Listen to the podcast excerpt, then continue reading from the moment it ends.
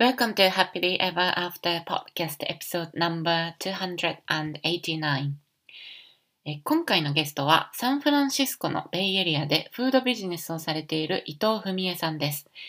文江さんはベイエリアでは誰もが知るお惣菜屋さんということであの海外に住んでいると私もそうなんですけど他の人が作った温かい日本食が食べられる機会というだけであの興奮してしまう方もいらっしゃるんじゃないでしょうか。えふみえさんは今から10年ちょっと前にシリコンバレーでテック系の企業がどんどん参入してくるタイミングでそういった会社にケータリングサービスを提供していく中でご自身のビジネスを成長させていったそうです。もともとは英文科ご出身で、日本で語学学校でお仕事をされていて、食に関する経験は全くないところから、ものすごい飛躍をされてきたふみえさん。現在はお惣菜だけではなくて、ワークショップや農業体験を通じて、食の観点に加えて、自然環境へのリスペクトを持って、自然とつながりながら心身を整える、こういった活動もされています。オンラインでのワークショップも開催されているので、近郊にお住まいの方はもちろん、そうでない方もぜひチェックしてみてください。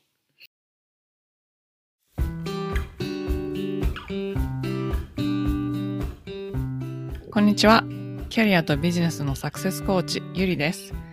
私は使命や人生の目的とつながって自分の人生を最大限に充実させたいと思う女性のお手伝いをしています。このポッドキャストは今モヤモヤしていたり今の状態にはある程度満足しているけれどもっと大きなこと次のレベルで何かできるんじゃないかなって思っている女性のヒントになればという思いで配信しています。私たちは一人一人素晴らしいギフトをもらってこの世に生まれてきました。そのギフトを生かすことによってパズルのピースみたいにこの世の中で自分なりの役割を果たすことができます。内面の世界を良くしていって充実させることで私たち一人一人が現実を変えていき周りの人世界にもいい影響を与えていくことができますソロエピソードではコーチング NLP 瞑想マインドフルネスヒプノセラピーなどに基づいたマニアックな意識や自己啓発に関する話をしていますインタビューエピソードでは世界で活躍する女性のライフストーリーをお聞きしていろんな生き方働き方そして自己実現の仕方があるということをお伝えしています。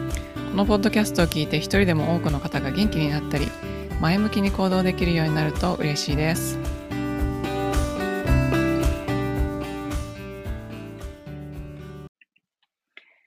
エピソードに入る前にお知らせがあります。最近、ジャーナリングってどうやってやるんですかって聞かれることがものすごく多いので、いつも私が使っているジャーナリングのテンプレートを無料プレゼントにしました。効果的にジャーナリングを使えば、あなたが毎日どこに意識を集中して、集中力を保ちながら自分が実現したい理想の未来とか、満ち足りた日常生活とか、私、この人生で良かった。本当にこの人生が好きって思えるような、そんな毎日に必ずなっていくと思います。私もこれを試行錯誤しながらずっと作り続けて今の形に落ち着いたんですけども、毎日やってます。なので、このパワフルなジャーナリングをぜひシェアしたいと思ってプレゼントにしたので、もし興味があったらぜひ受け取ってくださいね。ショーノートにリンクが貼ってあります。今日のゲストはサンフランシスコベイエリアでフードビジネスをされている伊藤文江さんです。文江さんは国際結婚でアメリカに来られて子育てをしながらケータリング会社に就職されました。その後、ご自身でケータリング会社を立ち上げて、テック系の企業など大企業へのケータリングをされていました。コロナを経て、現在はお惣菜の宅配サービスを展開されています。また今年からオンラインのクラスやナチュラルプロダクトも開始されました。ふみえさん、今日はどうぞよろしくお願いします。よろしくお願いします。ふみえさんのあのお惣菜サービスは実はベイエリアではなんかみんな知ってるらしいんですけど、たまたま私のところに来てないから、私の近くに来てないから全然存じ上げなくて、でも後から聞いたら皆さんご存知っていうすごい。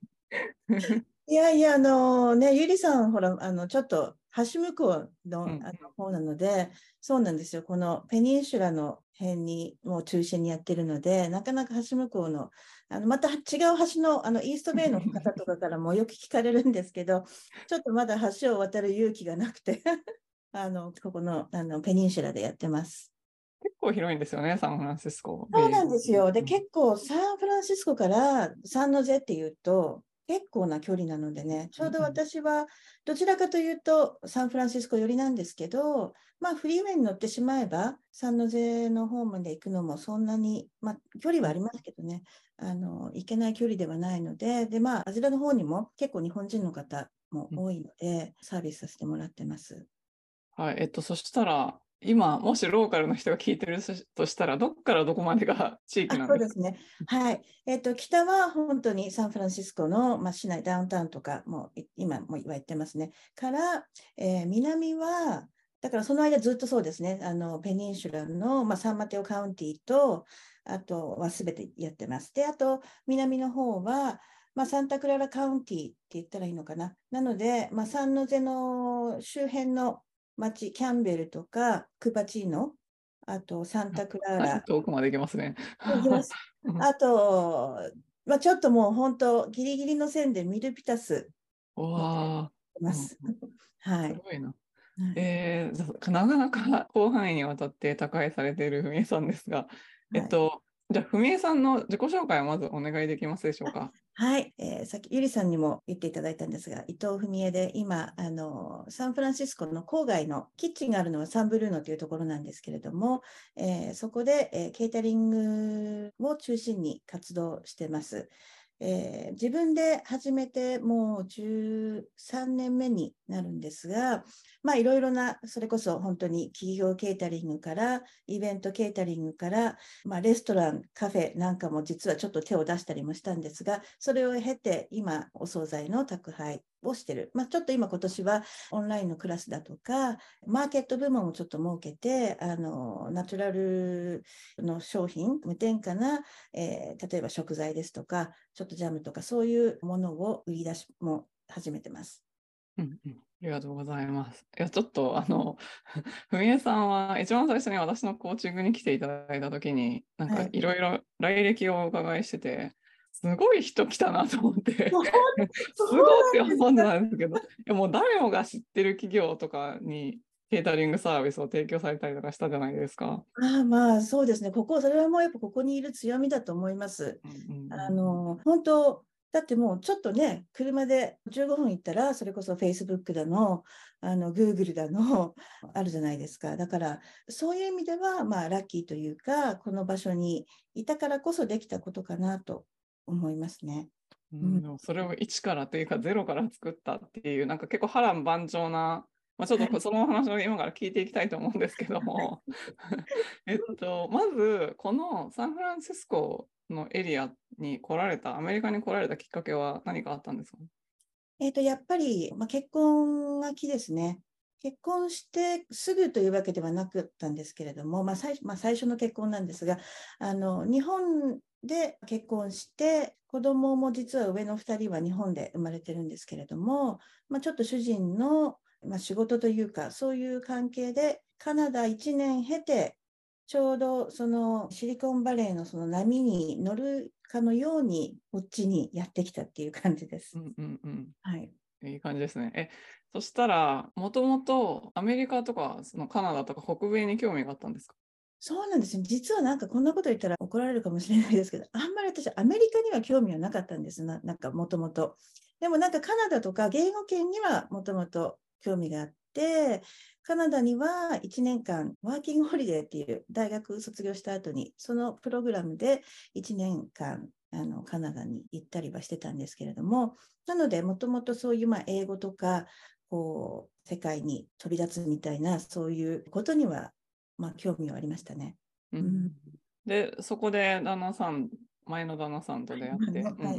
いで。ご結婚されて、で、カナダを経てアメリカに来られた。で、その時、えっと、そその後にこちらで離婚されてるんです？そうなんですよ。こっちに来て、まあ、こちらで生活をして、まあ、私も子供が小さかったので、まあ、その時は専業主婦っていう感じだったんですけれども、なんかやっぱり自分も、なんか多分私が若くして子供を産んで、なんかこう、自分の中で多分焦りとかもあったと思うんですけど、何かこう、私は社会に出て何かしないととか、そういう思いが常になんかあって、その反面、私の母はもうフルタイムでこう仕事をしてきた人だったので、小さい小さい頃とかある程度になったらこう、あ、私は家にいるお母さんになりたいと思っていながらも、やっぱりこう、なんかこのまんまじゃいけないみたいな、そういう思いが結構あって、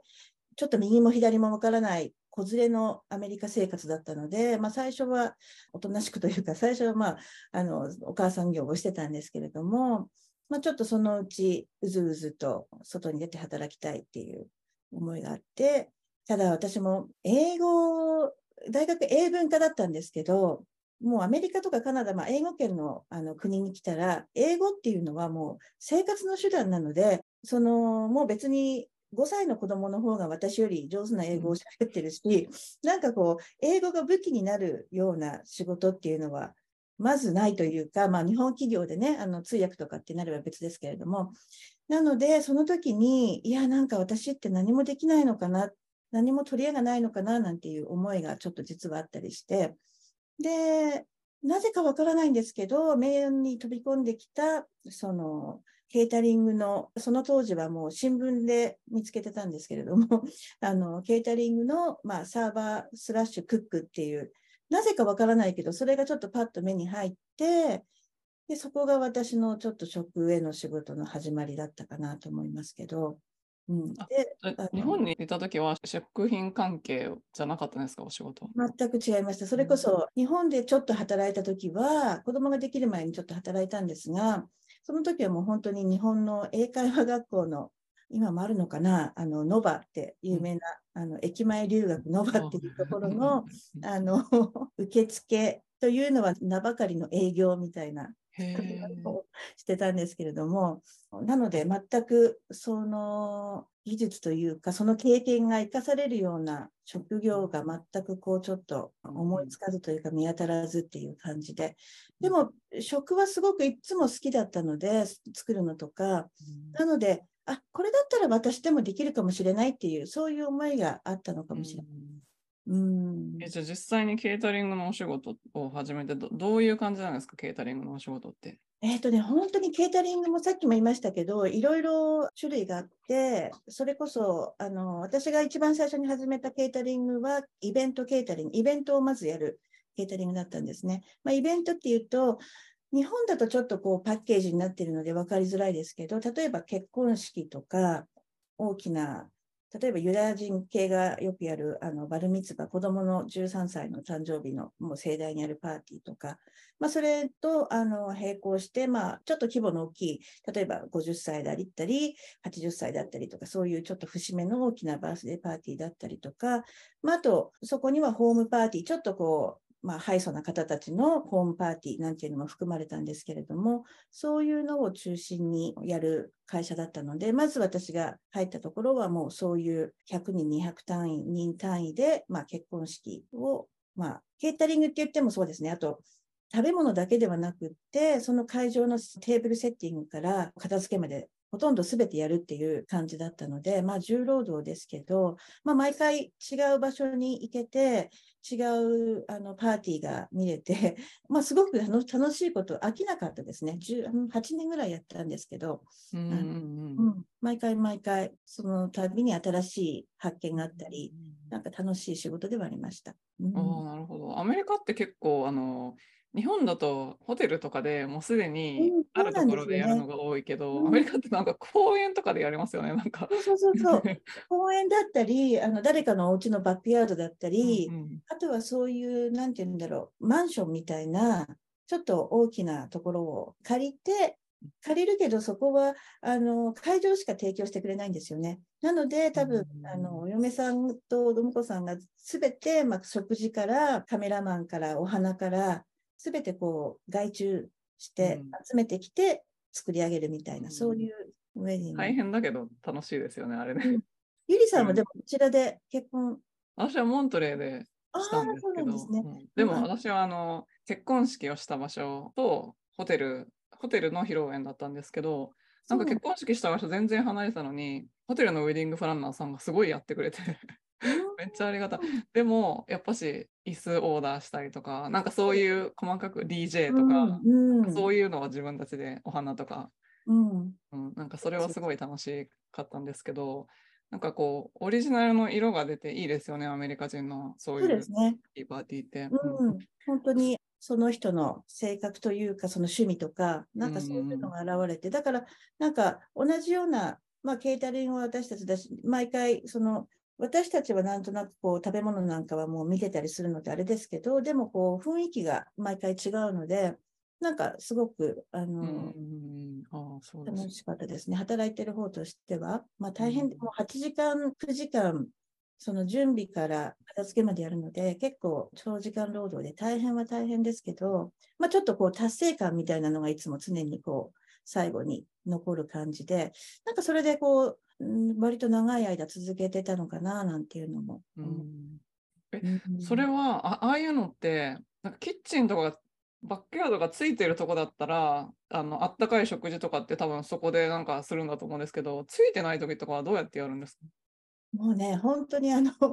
裏話をしてしまうと、そういう、もう全くキッチンがないところでパーティーもやったことがあるんですね。それは本当にキャンプ状態です。お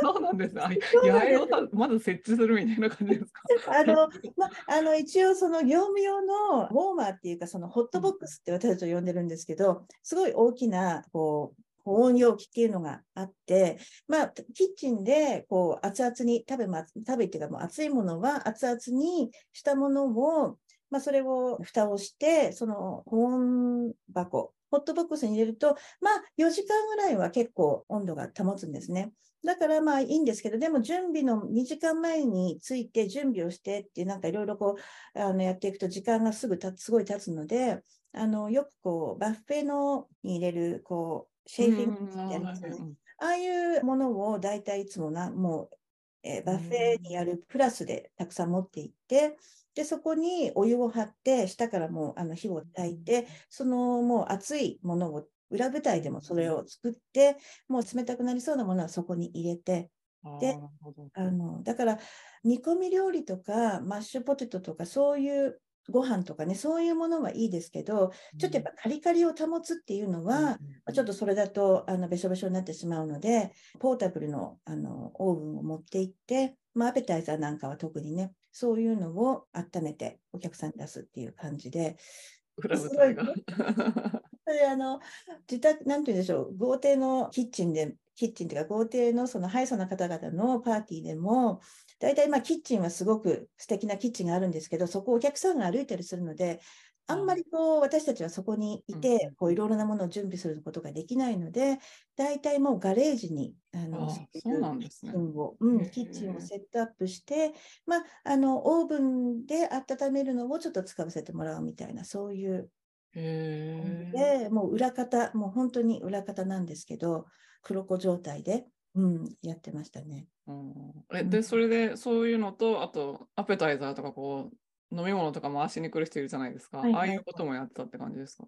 最初の方はやってました。あの、最初もちろん、なんて言うんでしょう。あの、面白いんですけど、いろいろ多分ケータリングによって、あの、やり方があって、もうキッチンで雇った人はキッチンだけ。表のサーバーで雇ったらサーバーっていう感じで名目でみんな仕事をするんですけど、私がたまたま入ったケータリング会社は、もうその時その時足りないところに人がいてみたいな、そういう感じのボスで、あの最初私もサーバーで入ったんですけど、何か知らないけれど、ちょっとサラダをこう、あの200人分のサラダをこう、あのお皿に作るっていう時間に、なんか人手が足りなくって、キッチンで。おい、キッチンでサラダ作るの手伝えって言って、まあ、それであのキッチンワークをしたら、まあ、日本人の大体主婦だったら、ある程度のことはこうできるじゃないですか。まあ、ちょっと切って、こで小綺麗に並べるっていうのが。で、多分それを見て、あこの子はキッチンで使えるかなって多分思われたと思うんですよね。それでその日以来から、もう大体行くと、お前はキッチンっていう感じで。そうだったんです。配置がになったんですね。そうです、そうなんです。なので、まあ、私もサーバーよりはキッチンの仕事の方が好きだったので、ああ、ラッキー、ラッキーなんていう感じで、へえ。そこからそうですね、もうキッチンでやるようになりました。えじゃあそそこからどうして独立しようと思ったんですか？はい、そう、それでですね、その後、あの、まあ、離婚というイベントがあったんですけれども、まあ、その時も、あの、離婚はしたけれども、やっぱりちょっとこう、自分で始めるっていうまでには至らなかったんですよね。ただ、その週末だけでの収入では足りなかったっていうのはもちろんあったので、その時はただ言われたことを作るだけのまあ、ただ一人のワーカーだったんですけれども、これは何かしなきゃいけないっていう自分の中でそういう思いがあって、まあ、一つは自分でちょっとお料理教室を始めたりしたのと、でもそれだけでもやっぱり足りないので、ちょっとボスに、あのそのボスがあのドイツ人だったんですけれども、まあ、彼ら兄弟でオーナーだったんですが、えー、一人はもうクックっていう名目で、あの、シェフっていう感じで料理ができる。で、もう一人はまあどちらかというと、セールスとかビジネスをしてるっていう感じだったんですけれども、もう根っからのなんかドイツ人っていう感じで、そのアジアの料理には全くどうやって作ったらいいかわからなかったんですよ。で、ただ、このエリアっていうのは、すごくアジア人の方がすごく多いので、例えばお寿司とか生春巻きだとか、アジアのものが結構アペタイザーだったり、そういうもので皆さんお客さん注文してくるんですけど、そういうのは作れないので、全部外注してたんですよね。例えばお寿司だったら、ニジ屋で買ってきて並べるとか。えそうなんですよ。そうなんびですよ。っくり。びっくり生春巻きだったら、近くのチャイニーズ、あの、ベトナムのレストランにオーダーして、で、それを持ってきて並べるみたいな。で、私はちょっとそれに目をつけて、で、私ができる範囲で、まあ、お寿司、ちょっと巻き寿司だとか、あの生春巻きだとあか、焼き鳥みたいなとかねうんうん、そういうのを何種類か作って、私こんなのできるんだけど、あの、今度アペタイザーあったら作らせてくれません？っていうふうに、もう本当に怖いもの知らずっていう感じで持ってったんですね。そしたら、なんか2つ返事で、お、お、シューみたいな感じで承諾してくださって、で、次の週から本当にお寿司が出たら、じゃあお寿司600個作れとか、そういう600個作れるんですね。ピースですけどね、うんうんだからこうあの切ってね、一つこう巻いて切ったピースをろだから600でもピース。すごい量ですよね。そういう本当にいななんかあの、トレインオンドジョブっていうんですか、あの本当にもうそこで鍛えられたっていうか、もう私も最初は数にわってちょっとびっくりしましたけど、もうやるしかないっていうあれがあったので、そこでやってたんですが、そこではだから独立をしまだ離婚の時はしなかったんですね。で、それをやっぱりしばらく続けてって、で、何年か、5、6年して、実はその後、再婚したんです。で、再婚した時に、今度、あの、第三子を妊娠してしまったんですけれども、してしまったとかしたんですけれども、あの、その時に、やっぱりちょっとこう、あっと思ったんですけどね。っていうのも、そのイベントケータリングっていうのは、大体週末にあるものですし、で、夜も遅いんですよ。大体、こう、ウェディングだと終わるのが12時だったり、1時だったり、そこから家に帰ってくるみたいな、そういう感じだったので、ちょっとこれは、あの、赤ちゃんを抱えてやる時間帯なり、仕事、職種じゃないかなと思って、で、あの、お料理教室を並行しながら、そこで自分でやっていこうかなっていう決意をしたんですね。だから出産とともに、その会社は、まあ、さよならをして、えー自分で始めました。ああ、そうなんですね。うんそれ、ね、結構長い間働かれてたんですけど、それ辞めるときは頑張ってね、みたいな感じだったんですか？うん、そうですね。そただ、私も具体的にあの自分で始めるんだとはちょっと言わずに、ちょっと自分の中でもちょっとこう、どうやってやるんだろう、どうやってやればいいかなっていう、イベントじゃなくて違う方法で何かいい方法はないかなっていう、そういうのをちょっと模索中だったので、まあ、出産するからということで、まあ、皆さんには、あの、まあ、ありがとうっていう、頑張ってねっていう感じで見送っていただいて、うん。で、その後が、ちょっと大変だったんですけれども、でもラッキーだったっていうのが、あの、ちょうどさっきも言いましたけども、もうテック企業が、スタートアップかなんかが、もう本当に、もう毎日のようにこう、うんどこからどこでもあるっていう東京のシリコンバレーだったので、で、たまたま私、あの、そういう斡旋してくれる人がいサードパーティーっていうんですか、その企業とケータリングを結ぶてくれるその会社っていうのがあったんです。できた頃だったんですよね。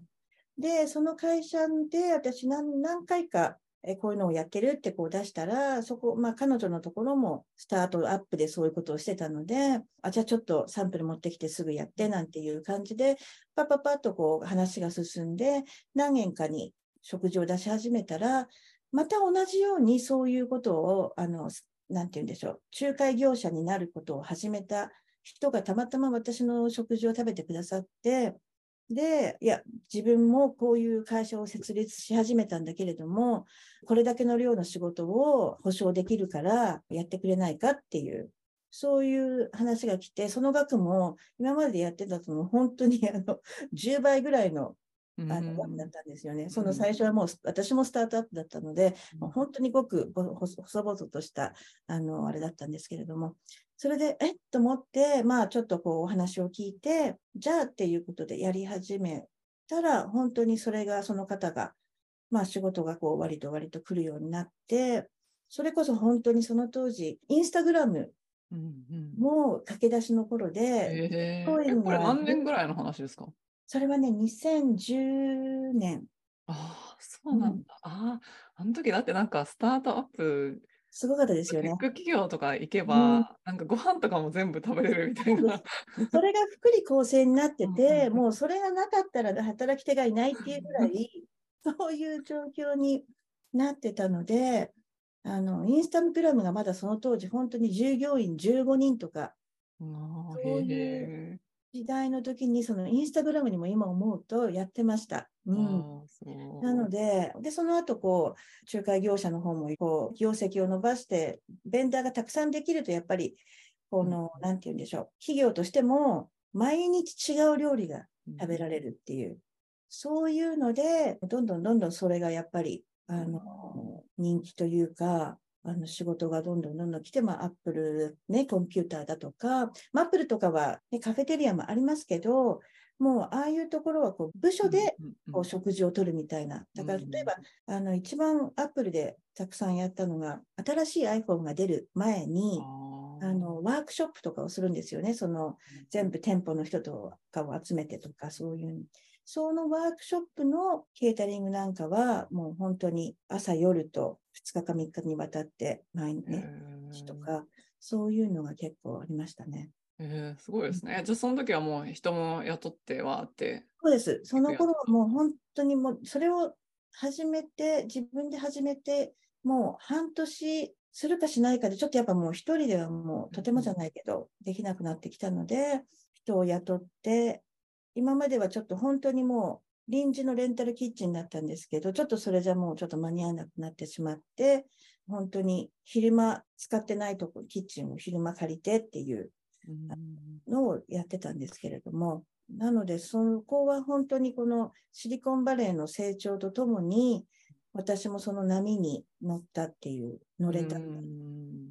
感じでしたね。そうですね。え、で、そこではあって、大きくされていた、成功していた、はい、そこから今の状況になった、その経緯っていうのがあると思うんですけど、そこら辺教えていただけますか？はい。まあ、あの、本当に もう波あり谷ありで。それで、あの、鉄馬になって、今度、そのシェアしてた、昼間借りてたキッチンでも、ちょっと今度、あの、ストレッジの、要するに、冷蔵庫のスペースとか、いろいろこう、備品を置いとくスペースの今度問題になってきて、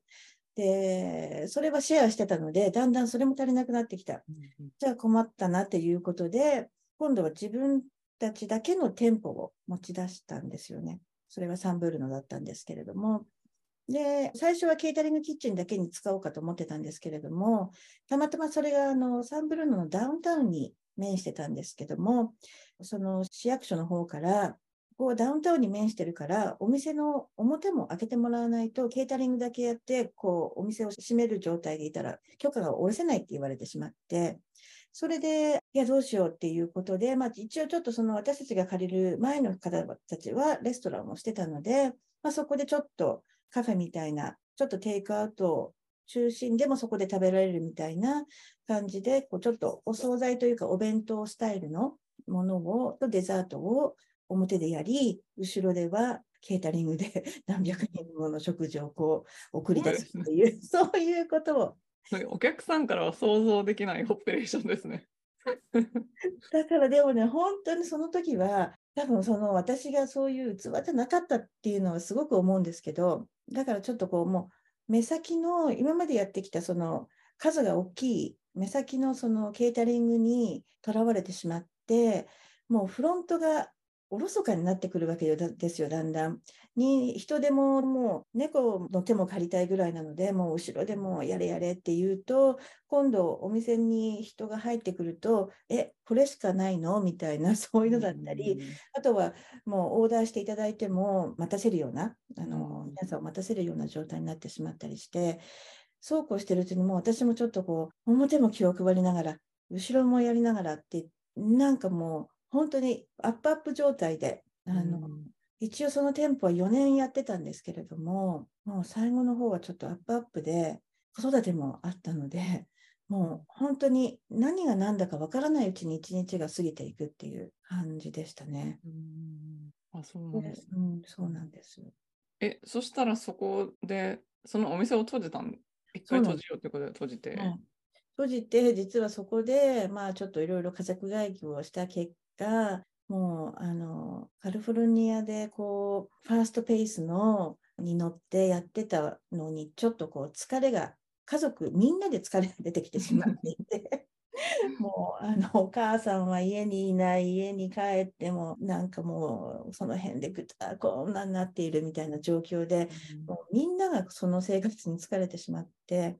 で、ちょっとこう、もう少し静かな暮らしをしたいっていう思いが夫からも私からも出て、で、多州にいきなり行くことになってしまったんですね。で、まあ、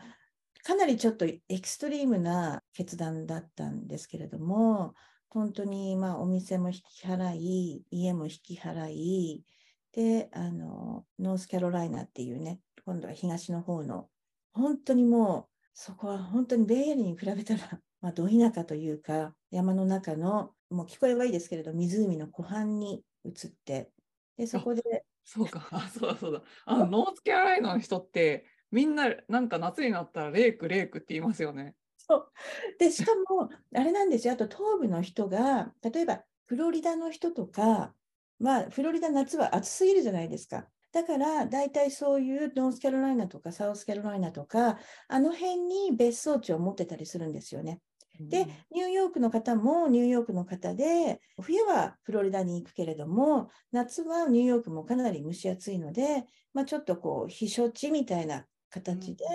ニューヨークからも結構夏の間は来てる人が多かったり。じゃあ夏がめっちゃ人がにぎわう。夏はもう本当に人がたくさんいるんですけど、あの、紅葉の終わる11月ぐらいになると、ピタッと人がいなくなるみたいな、そういうもう少し、あの、なんて言うんでしょう。先見の目を持って、もう少し都市部に行ったら、うん、あのよかったのかもしれないですけど、ちょっと私の場合、ものすごい僻地に行ってしまったので、うん、そこでもちょっと小さなレストランを始めたんですけれども、まあ、夏の間は本当に忙しくて、人もたくさん来てくれて、予約制に夜はしてたんですけれども、予約もいっぱい、もう、あの、忙しいっていう状態だったんですけど、本当に10月ぐらいになったら、ちゃんと人が 来なくなってしまって、そこからが私のちょっとこう、なんて言うんでしょう、人生の中での何度目かのあのどん底時代というか、がしばらく続きましたね、その時にね。うん。えそこからどうやって抜け出たんですか？そこはもう本当にあの最終的には環境を変えなきゃダメだっていう夫のあれで実は、ま、今のお分かりのようにカリフォルニアに戻ってきてるんですけれども、もうそれは本当に離婚の時よりもひどい落ち込みだったと思いますね。離婚の時はやっぱりちょっとまあ自分一人だったっていうのと、どうにかして子供を育てていかないといけないっていうので、それに必死で自分がこう落ち込んでる暇もないっていう感じでずっと突っ走ってきてしまったんですけれども、なんかそこに来て、ちょっとこう、全力疾走にすごいもう疲れ果てて、多分ちょっとこう夫に対すに甘えもあったと思うんですけれども、本当に私はこんなにあの卑屈なネガティブな人間だったんだって思うぐらい落ち込みましたね。へえそうなんですね。うんえカリフォルニアの家とかは全部もう処分していたんですか？はい。まあ、その時はあのレントだったので、もうそのまんま、もあじゃあもう全部引っ越しちゃって、で、また一からって感じだっう、たんですか一からです。だから何にも置いてきてなかったんですよ。本本当にあの、例えばストレージに何か置いてくるとか、うん。そういうこともせずに、もう持てるものは持って、持てないものは処分して、多分もう戻ってくることはないだろうなっていうぐらいの勢いで、覚悟で一応行ったので、ただ私もその覚悟で来たのに、その自分を、このやる気を出させる自分になれないことに、さらにまた落ち込むっていううんもう負のループにはまって、どうしようもなかったですね。もう本当にお客さんどうせ来ない、冬場はもうね、お客さんがどうせ来ないんだから、そんなお店に行くのも嫌、もうそのお客さん来るのを待つのも嫌。私はこのカウチで、あの、本当や今思うとまあ引きこもりみたいな感じですけど、私はこのカウチでもう一日中テレビを見てる。うんでもそういうことをしている自分にがもう情けないし嫌でしょうがなかったっていう、そういううんでしたね。それはその状態でカリフォルニアに帰ってきたんですか？ほぼその状態、ただやっぱり夫がその夫もカリフォルニアには帰りたくないっていう夫だったんですけど、うんまあ、私が多分あまりにも多分ひどかったんだと思います。で、私はもうどんどん面下げてカリフォルニアに帰るのよって いうふうに言ってたんですけど、いや、お前が元に戻るにはもうカリフォルニアしかないっていうことで、多分ここの近郊の都市にどっかに行っても多分同じことになるだろうから、カリフォルニアしかないっていうので、まあ、その頃から、まあ、あれほど嫌って言ってた彼がそこまで決意してくれたんだから、私もまあこのまんまじゃいけないよなっていう、うんそういう思いがあり、まあ、その何もしたくない状態では、あとはこうやっぱり今度いよいよこう引っ越しをしなきゃいけない。またまた荷物をまとめて、ほどいた荷物をまた詰めないといけないっていうので、さすがにそこまでこう何もしないで入れるっていう私でもなかったので、そういうやっぱり作業をしてるうちに、それがちょっとこう活力になっていったというか、なので帰ってくる頃には、まあ100%元気ではなかったですけれども、ここに戻ってきたから、まあまたもう一回最初からやり直そうかなという、そういう気持ちはついてきてましたね。で、戻った時にコロナが起こったんですか？いや、戻って1年ちょっとぐらいですね。コロナをきっかけにお惣菜を始めたんでしたよね。そうですねあの、で、その前からちょっとはやってたんですけれども、戻ってきて、一応、その、レストランとか、まあ、カフェをやってた時に来てくれたお客さんとか、今までのお客さんに、一応、まあ、戻ってきましたっていうご報告をして、で、その時に、まあ、どうしようかなっていうことで、まあ、企業のケータリングと、あの、イベントケータリングをちょこっとずつ、両方もう、まあ、やれるものは何でもやろうっていう感じで、両方、イベントもちょっとしばらくやってなかったものもやり始めたりしてたんですね。で、それと並行して、まあ、やっぱり、こう、定期的に何かやっていた方がいいかなっていうのもあって、で、お惣菜の、その時は宅配というよりは、その地域宅配みたいな感じで一箇所に持ってってそこに皆さん取りに来てもらうみたいな、そういう形のお惣菜サービスをしてましたけども、その時はそんなに今ほどはもちろん、うん、うん。いずに、もう今の4分の1ぐらいの量だったうのかな。んあじゃあコロナをきっかけに増えたみたいな感じだったんですか？そうですねうん。コロナが始まって、ちょうどもう本当にイベントでも、いろんなイベントがもうブッキング、例えばウェディングもあ、実はウェディングも2個ぐらいブッキングがあったりとかしてたんですけども、コロナになってそれが全部キャンセル。うんで、企業のケータリングもみんな在宅になったので、それも全部なくなそうですよね。り、うんまあ残ったのはお惣菜って思って、で、お惣菜でも今度こう、列をなしてどっかに並んでるっていうのは、やっぱりもうその当時ね、こう、絶対ダメなことだったので、だったらって言って大変だけれども、じゃあちょっと宅配にしてみようかっていうことになって、で、宅配を始めましたね。それはめちゃくちゃ喜ばれたんじゃないですか。そうなんですよ。そうしたらもうなんか、ええって、あれよあれよという間に、あの、あこのサービスを聞きました。私もメーリングリストに入れてくださいっていう方が、次から次へと口コミでこう広まって、あれよあれよという間に、もう今までは週2回でやってたのが、デリバリーがちょっと手が回らなくなってしまって、うんでなので週4回に4地域に分けてやるスタイルをその頃から始めて、今に至るっていうう。んだって私も最初に文江さんがなんかコンタクトをいただいたとき、マリンに来ないんですか？マリンに来てませんか？みたいな。すそうなんで。すそうそうそうそう。なんですよ。だからその話を聞いたイーストベイのね、バークレーとかあちらの方とかからも、イーストベイはないんですか？とか聞かれたんですけど、いやー、ちょっとドライバーの確保がなかなかって。そうね、それはね、需要がありまくりなんですけど。そうなんですね。え、じゃあちょっと今度は、文江さんがなんでコーチングに来ようと思ったかっていうのを教えていただけますか？はい。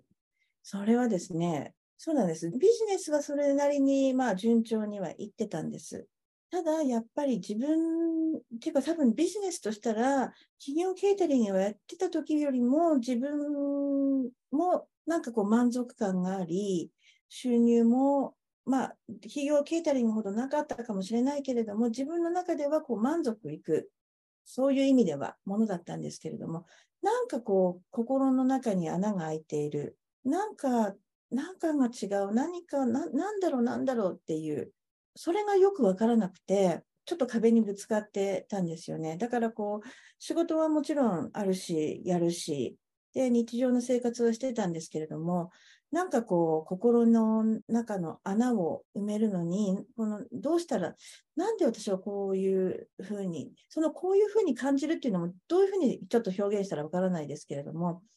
なんかこう、満足してるのに満足じゃないっていうか、すごく不思議な感覚なんですけど、周りから見たら、なんかビジネスもあれだし、いいんじゃないっていう、でも自分の中ですごくこう、なんかこう、穴があるっていう、そういう状態でいろいろ模索してる時に、皆さんこれもおっしゃってますけど、私もポッドキャストを結構聞くんですけれども、その中で、こう、おすすめに、ゆりさんが降ってきたんですよ。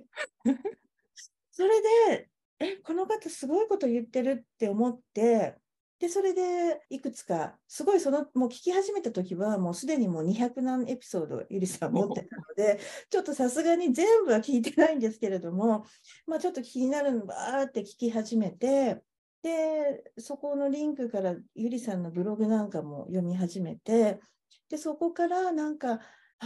私もそれまでちょっとそういうコーチングとかっていうのが、ちょっとあんまりよく自分の中で理解多分してなくて、そんな自分にコーチングがいるっていうふうに思ったこともなかったし、必要だって思ったこともなかったんですけど、なんかそう読んでいくうちに、すごくちょっとお話をしたいなというか、私もちょっとこう、もしかしたらここに私の穴を埋めるヒントがあるのかもしれないって、こう、ちょっと直感的に思ってコンタクトしてました。そういうことだったんですね。なるほど、ありがとうございます。で、えっと、グループのハイパフォーマンスインキュベーターに入っていただいて、で、プライベートコーチングも受けていただいてるんですけど、はいえっと、2月とかからですね、多分。うん、そうですね。うん、4、5ヶ月だと思うんですけど、受けてみてどんなか感想とかありますか？どんな感じなんですか？あの、本当にプライベートコーチングでは、やっぱりもう今年になってだから入ってから自分と向き合う、本当に自分を知るっていうことにフォーカスできて、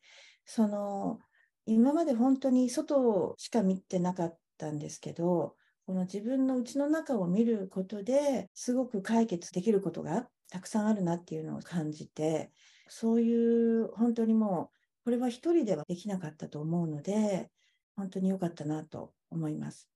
で、HPI の方は、やっぱりこう、一応従業員はいますけど、なんかこう、起業していると、やっぱりなんかこう、孤独になりやすいっていうか、まあ私、あの別に人にあれこれこう、相談するタイプではないので、あんまり苦にはならないんですけれども、あの、その反面、このなんて言うんでしょう。人に相談する、例えば、あそのアイデアはあんまり良くないよとかって言われるのも嫌な反面、いや、それはいいよって言ってくれる人もいないんですよね。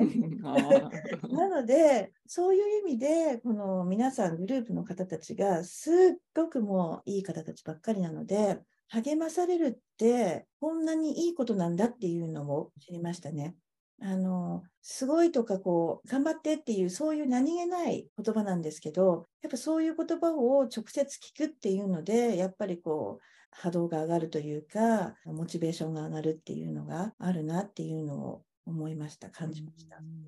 皆さん、お一人お一人がこう、頑張ろうみたいにやってやってるから、それがこう、うん、そうですね励みに。もなりますよね。うん、本当にそう思います。皆さん、本当にこう、なんて言うんだろう、卑屈になることもなく、もう本当に自分のやりたいことをやる、やりたい、やるっていう行動に移してる方ばっかりなので、本当にみんな職種は違いますけど、なんかお互いにこう、すごくいい関係ができてるな、なんていう、すごく思いますね。すごいと思います。あのグループはすごい。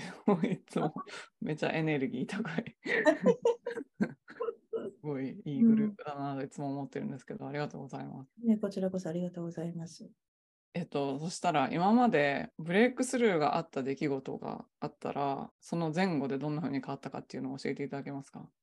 えっと、ブレイクスルーっていうか、出来事というよりは、やっぱりその、まあ出来事といったら、やっぱりゆりさんのコーチングを受けるっていうことが出来事になると思うんですけど、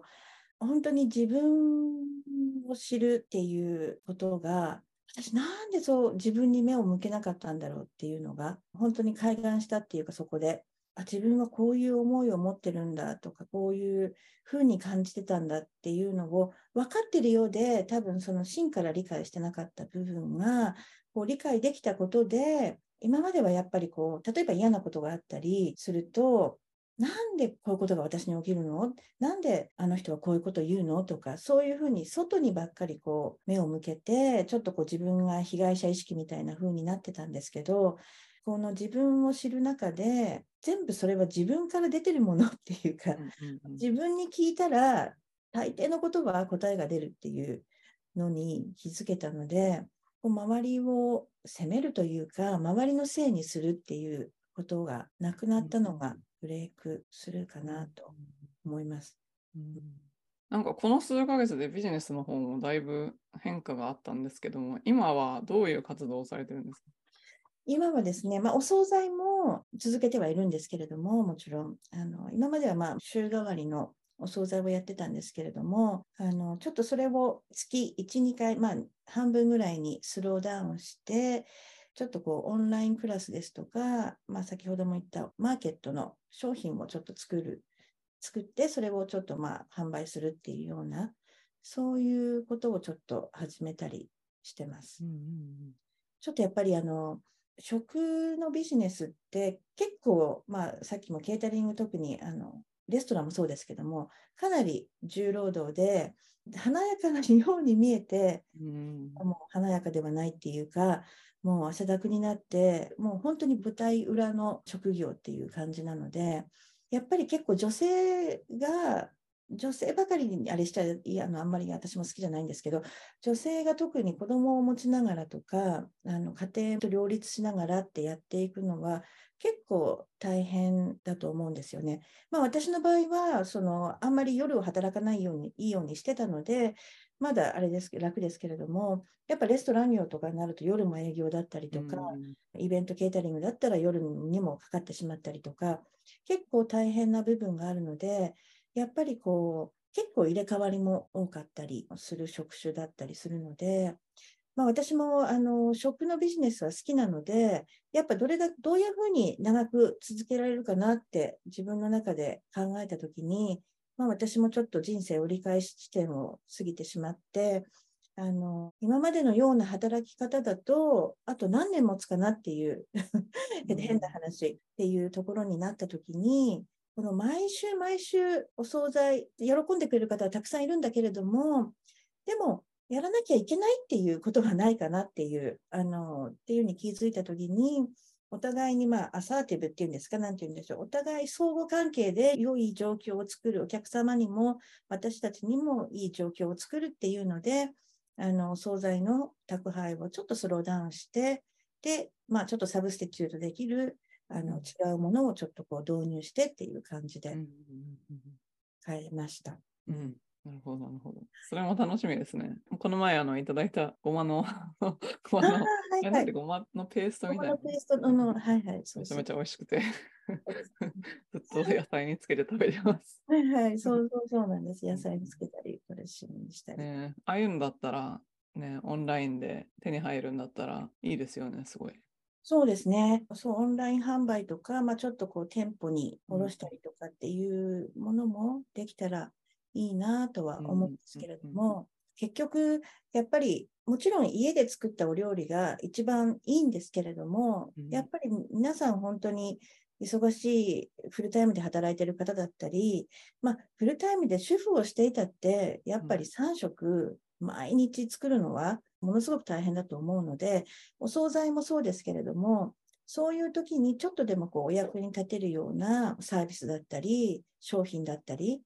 例えばまあもちろんドレッシングとかそういうディップなんかも、もうスーパーに行ったら何種類も、アメリカなんてね、もう何十種類も何百種類もありますけど、やっぱり私が提供するのは、やっぱりちょっと体にいいもの、あまりこう添加物の入ってないものをどうせだったら使ってもらいたいっていうので、まあ、そういう商品の開発というか、をしていけたらなっていうふうに。うんうんですこのうちコストコに並ぶかもしれないですね。踏みまあ絵ソ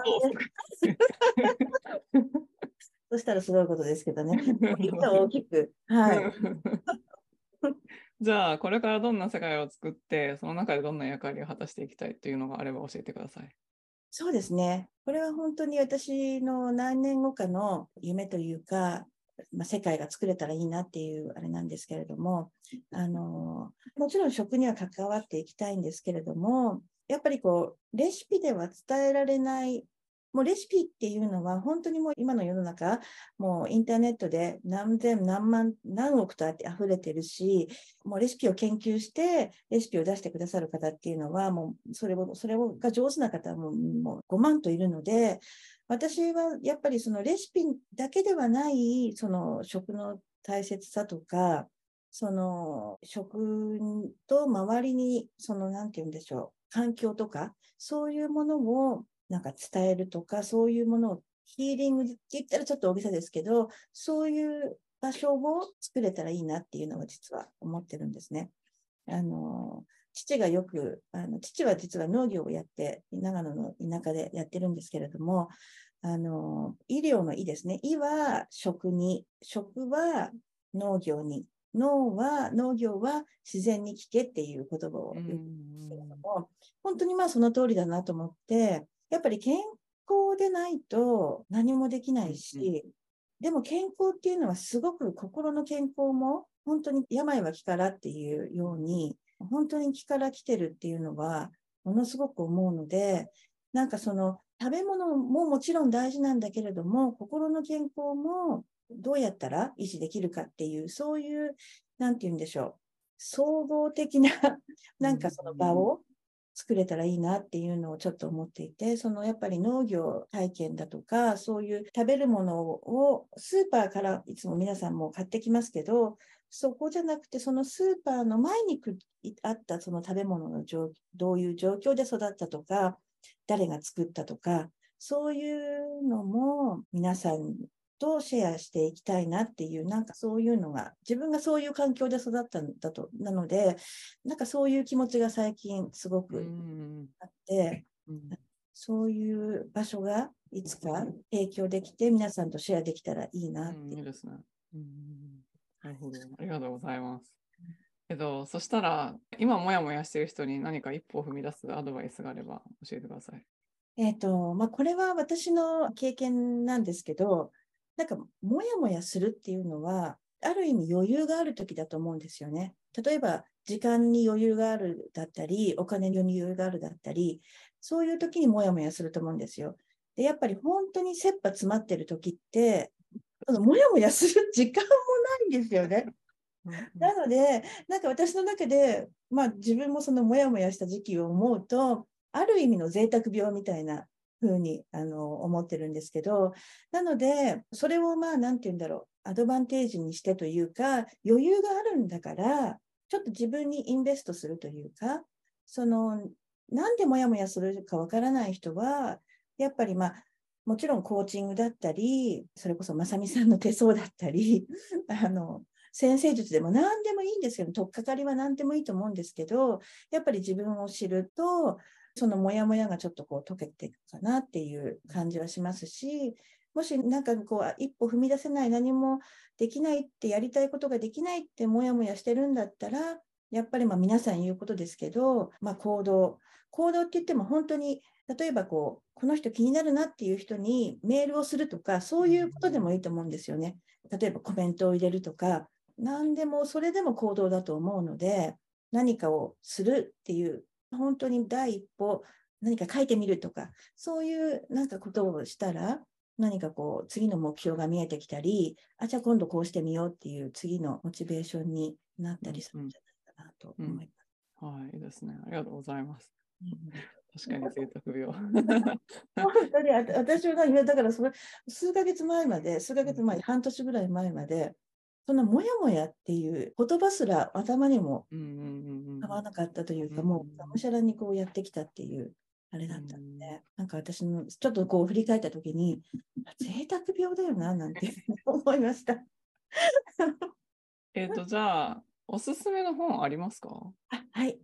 えっ、ー、とですね、2冊あるんですが、今度、ゆりさんとあの発酵のお話もするんですけど、ちょっと発酵とはまた別に、ちょっと気になってるまた分野があってですね、それはあの、あのこういう。アーユルベーダ。で、これって、あの私も2年ぐらい前から実はちょっと興味があって、本をちょっと読んだりしてたんですけど、この本を読んで、これはあのアーユルベーダっていう本なんですけど、この本を読んで、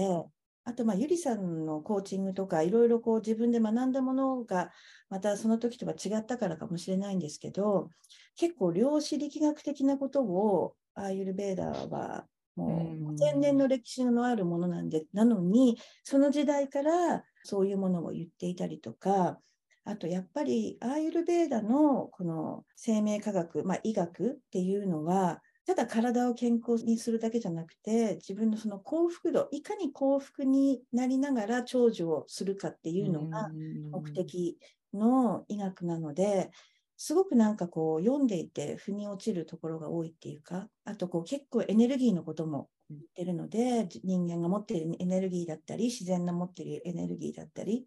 なのですごく興味深い本です。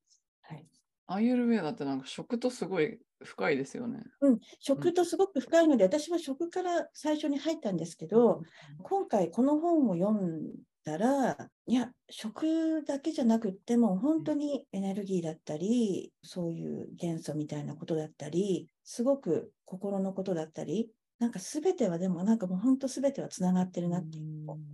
思わされた本でした。いいですね。はい、はいで、もう一つはですね、あの、これはすごく読みこれさっきのはちょっと結構、あの、何回か読まないと頭に入ってこないんですけど、これは私が時々こう、パーッと開いて読んでる、自分を励ます本っていう。外国の方が、あ、違う、マドファーゼル・アイさん。書いて出してる本で、あの、彼ってなんか、おじいさんで淡々と、ね、結構いろんなことを話すんですけど、すごくスピリチュアルな人なんだのに、それを感じさせないで、気がついたら、ものすごいスピリチュアルなことを言ってる方っていう感じの方で、これもすごく分かりやすく実例を用いながら、この自分を励ます方法みたいなのをたくさんいろいろ載せてるんですけど、あでもこれって、あれ、なんか、これに通じることがない？みたいな感じで、その、あの量子力学的な、それこそまた量子力学的なことだったり、そういうものにつながるものがすごい多くて、うんうん、これも私。それは面白そうですね。私も読んでみる。はい。なかなか面白いラインナップありがとうございます。すいません、なんかいろんな、なんかちょっと食からなんかちょっとまたずれました、は